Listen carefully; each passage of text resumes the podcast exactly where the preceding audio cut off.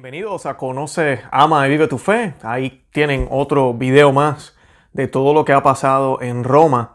Eh, este video en particular quise mostrarlo porque en los videos anteriores, en los cuales estoy colocando los enlaces en, las notas de este eh, podcast, si nos están escuchando, y en las notas de este video, eh, yo menciono esta parte que vieron en el, video y hablo un poco de lo que se ve en ella pero lo tengo en fotos. Aquí están viendo ahora ya el video como tal. Y en el video pueden ver a esta eh, jovencita danzando con el Evangelio en la mano, lo cual es completamente inapropiado.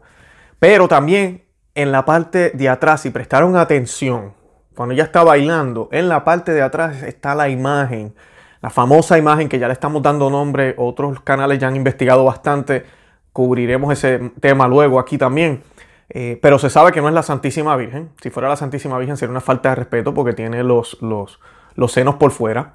Y también sabemos que si no es la Virgen, entonces ¿quién, quién es? Entonces, si es solamente algo cultural, es como decir una banderita o, algo que los recuerda a ellos la patria, ¿por qué le están prendiendo velas? Y ese es mi punto. Si miramos en el video ahí, a la parte de atrás se ve las velas prendidas. Lo triste de esto es que esas velas están prendidas para esa muñeca o diosa o deidad, lo que ellos crean, y están ahí en la catedral de, que estoy seguro que es la de Santa Marta de Tripotina, como le mencioné eh, anteriormente. Y ella debe estar, está dentro de la iglesia, ahí se ve el altar claramente. Esto parece que fue en la misa, en la Santa Misa.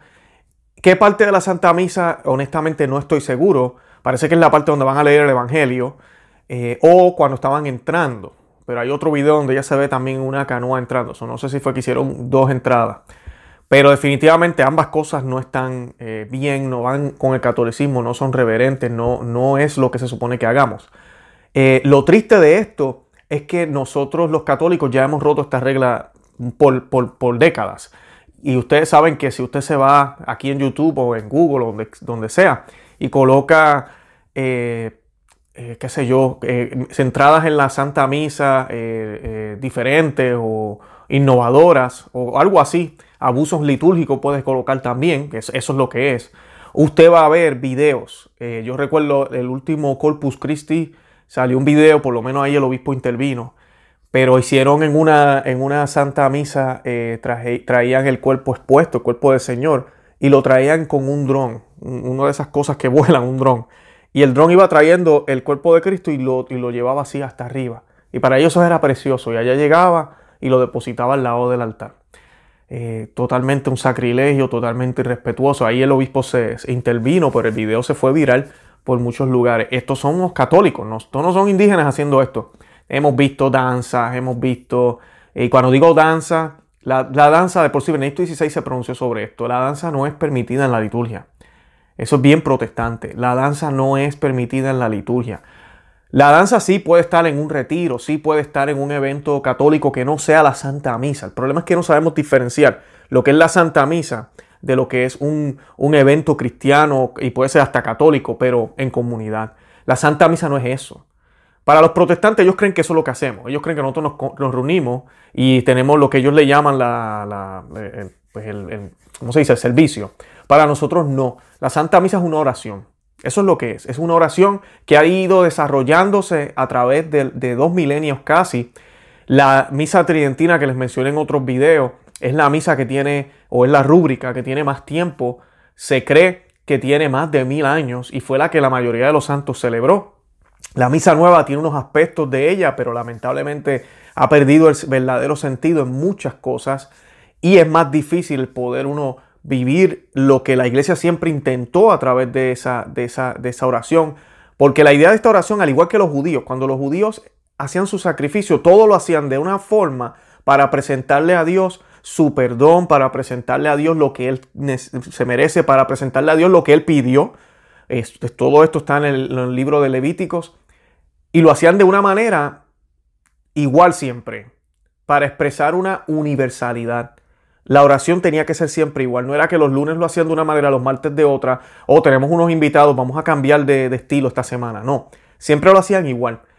El catolicismo es el cumplimiento de todo lo que los judíos hicieron. En Cristo se cumple todo esto. Ya no hay necesidad de hacer sacrificios. ya no hay más sacerdotes, solo Cristo es el único sacerdote. So, la iglesia lo que hace es que sigue expresando esto, ¿verdad? A través de los sacramentos, ¿verdad? Del pan y el vino, de la Eucaristía, establecidos por el mismo Cristo y que Cristo nos ordenó, hagan esto en memoria mía. Seguimos haciendo esto en memoria de Él para, para proclamar que Él murió y resucitó por nosotros. Pero en la Santa Misa nosotros lo hacemos siempre de la misma forma. ¿Y cuál es esa forma? La forma en que lo hizo Jesucristo en la última cena. Por ende, hay elementos judíos todavía. Están las velas, está el incienso, está el altar, todo eso, para simbolizar ese sacrificio que ya sucedió. Pero nosotros nos unimos, místicamente nos unimos. Y sabemos qué está pasando, porque cuando Jesucristo le, le pasó el pan y vino a los apóstoles, le dijo, este es mi cuerpo, este es mi sangre. No le dijo, esto va a ser el cuerpo de Cristo. Y no tan solo eso, lo hizo un jueves santo que fue el día antes de realmente haber muerto. O sea que ya Él está conectando, ¿verdad? Ese sacrificio de Él, del Viernes Santo, que sucedió en un momento específico en la historia de la humanidad, a este sacramento que hizo delante de los apóstoles. Igual los apóstoles lo siguieron haciendo, pero ahora después de haber sucedido. Y nos seguimos conectando al único sacrificio. No estamos matando a Cristo una y otra vez. Por eso, en la Santa Misa nosotros tenemos que actuar de la manera reverente y de una manera similar todo el tiempo. Benedicto XVI también decía que el catolicismo no es solo ir al mundo entero. Eso es lo que es, ¿verdad? Pero también el catolicismo significa varias cosas. Para el siglo II, cuando por primera vez se ve la palabra católico eh, en unos documentos históricos, de un obispo católico también, él, él menciona, y, la razón por la cual se, se, hablaba así de esta manera, católico, era porque habían otros grupos que decían que ellos tenían revelaciones. Entonces la iglesia decidió decir, no, la revelación es católica, es universal, ya está expuesta y pública para todo el mundo. Por eso es que la iglesia se llama católica. Además de esto, Benedicto XVI nos explicaba que se llama católica porque e, es católica porque la universalidad de ella debe permanecer por siempre. Los católicos oramos igual en el mundo entero. Bueno, se supone que sea, eso se ha ido perdiendo. Oramos igual. Por eso la Santa Misa antes se hacía en latín. No es porque, porque tiene que ser latín, no. Para tener una universalidad entera, completa. No importaba donde tú fueras, en cualquier país del mundo, siempre era exactamente la misma misa. Y, esa es la universalidad como tal. Tenemos la liturgia, que gracias a Dios todavía la tenemos, donde toda iglesia católica lee las mismas lecturas todos los días. Y se debe predicar y hablar sobre lo mismo todos los días. Ahí hay universalidad. Tenemos universalidad en la figura del pontificado, porque es uno solo para el mundo entero, ¿verdad?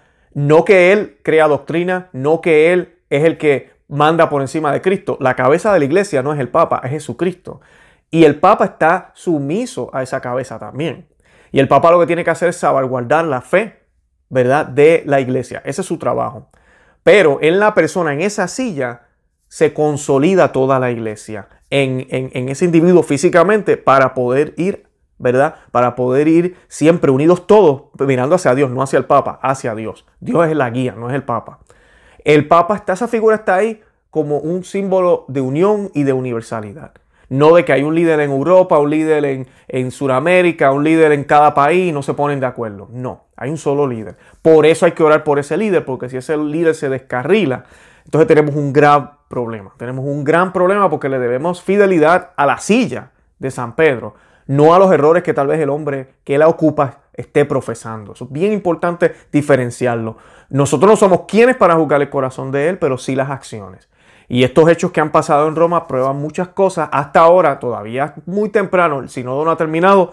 Y tenemos la esperanza, ¿verdad? Muchos me dirán, Luis, Luis, por favor. Y yo también digo lo mismo. Yo no creo que vaya a pasar nada bueno aquí.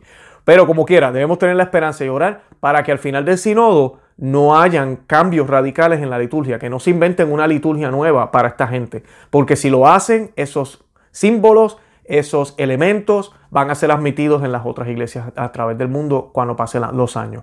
Y es lo que vemos aquí. Después del Concilio Vaticano II, cuando se hicieron las reformas, se abrieron puertas para estas cosas, para expresar un poco la cultura. Y tal vez, estoy aquí, yo, yo sé que me dirán, ay Luis, por favor, bueno, estoy tratando de darle el beneficio de la duda. Vamos a suponer que lo hicieron con toda la buena intención, ¿verdad? Y abrieron esas puertas, nada que ver con simplemente romper con el catolicismo y tratar de hacer esto un poco más humano. Sino que lo hicieron genuinamente para que la gente pueda expresar un poco su cultura, lo cual está mal completamente porque la Santa Misa no es para expresar la cultura, es para Dios, es para Dios. Ya cuando se hacen diferentes lenguajes, ya perdió la universalidad, ya la perdimos. So, esto no es de ahora, ya la perdimos. Perdimos también la universalidad en la manera en que expresamos, y es un solo rito. Ya yo hablé de esto en otro video. La Iglesia Católica tiene diferentes ritos.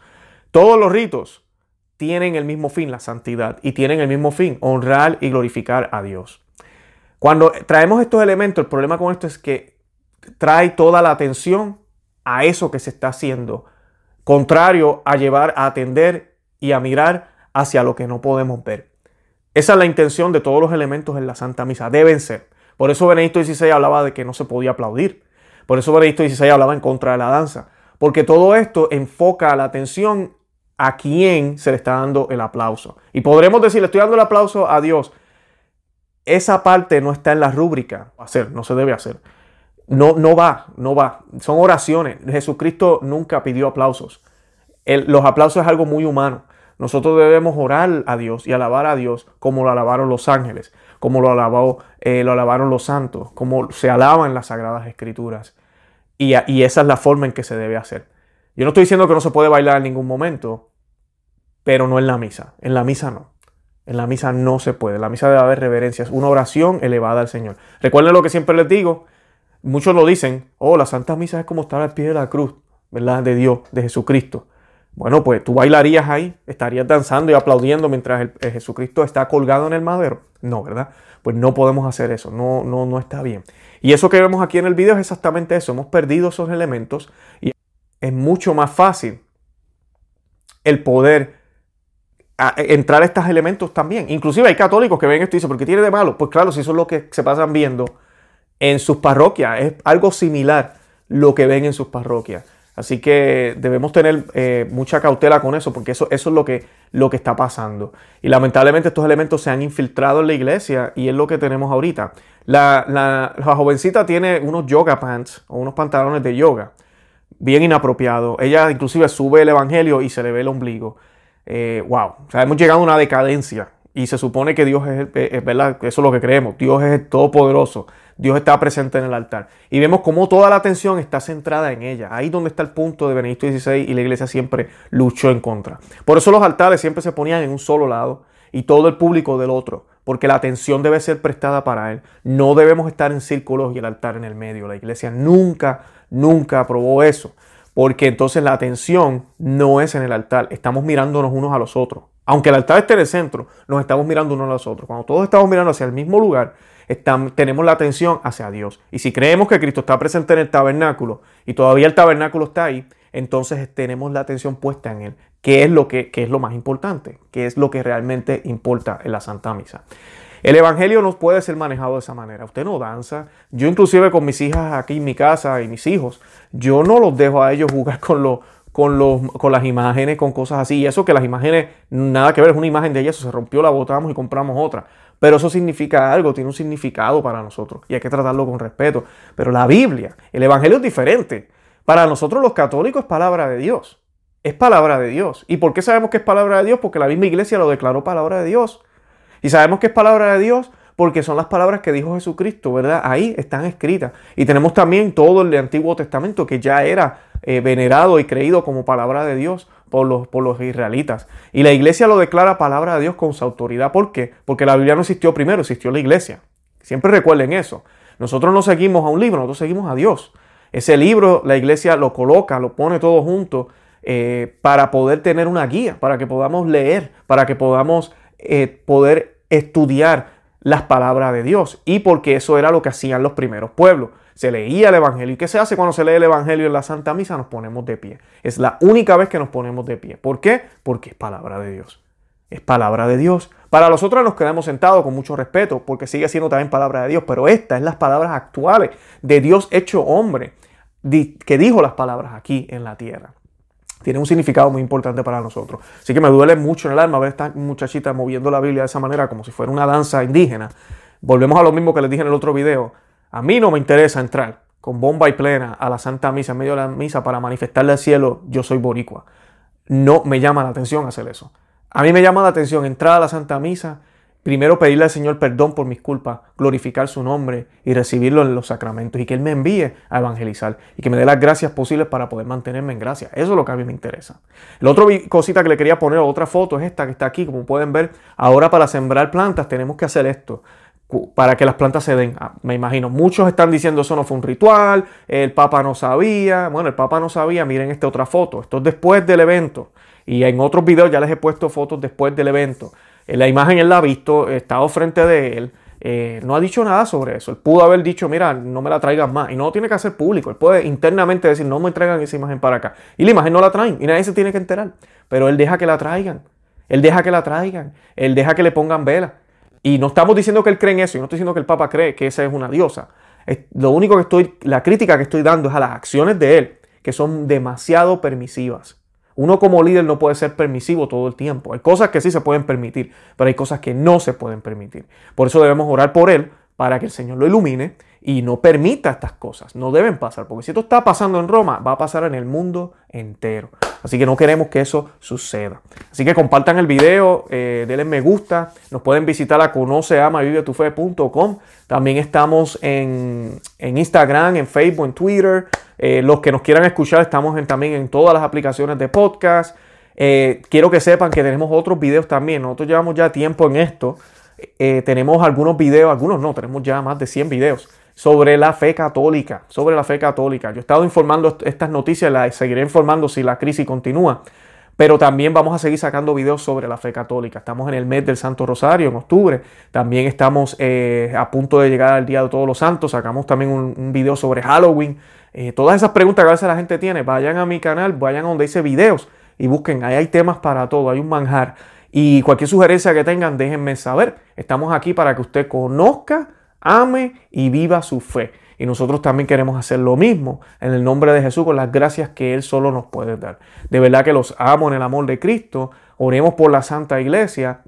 Oremos por el Papa, oremos por todos los sacerdotes y obispos para que el Señor le dé valentía. Oremos por los que han sido valientes como el cardenal Burke Muller, el obispo Schneider, que ahorita sacó un libro también. Eh, todos estos obispos que están hablando, están saliendo, y están diciendo la verdad, para que los párrocos nuestros y los que estén cerca y, los del mundo entero también hablen.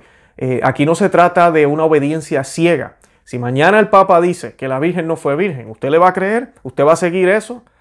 Ponga eso en atención. No significa que no seguimos siendo fieles al pontificado, pero ideas así tenemos que resistirlas y seguir orando por él. Jamás nos tenemos que ir de la iglesia, jamás. Eso sería errado, equivocado, eso sería loco, jamás. Usted se queda en, su casa, en la iglesia católica, donde único usted puede obtener los sacramentos y donde único se puede obtener la salvación. Esta no es la ruta privilegiada, este no es el paquete completo, este es el único camino, verdad y vida. Cristo es el único camino y verdad y vida y Él instituyó su iglesia para que podamos alcanzar la plenitud, para que podamos alcanzar la santidad. De verdad que los amo. Bye.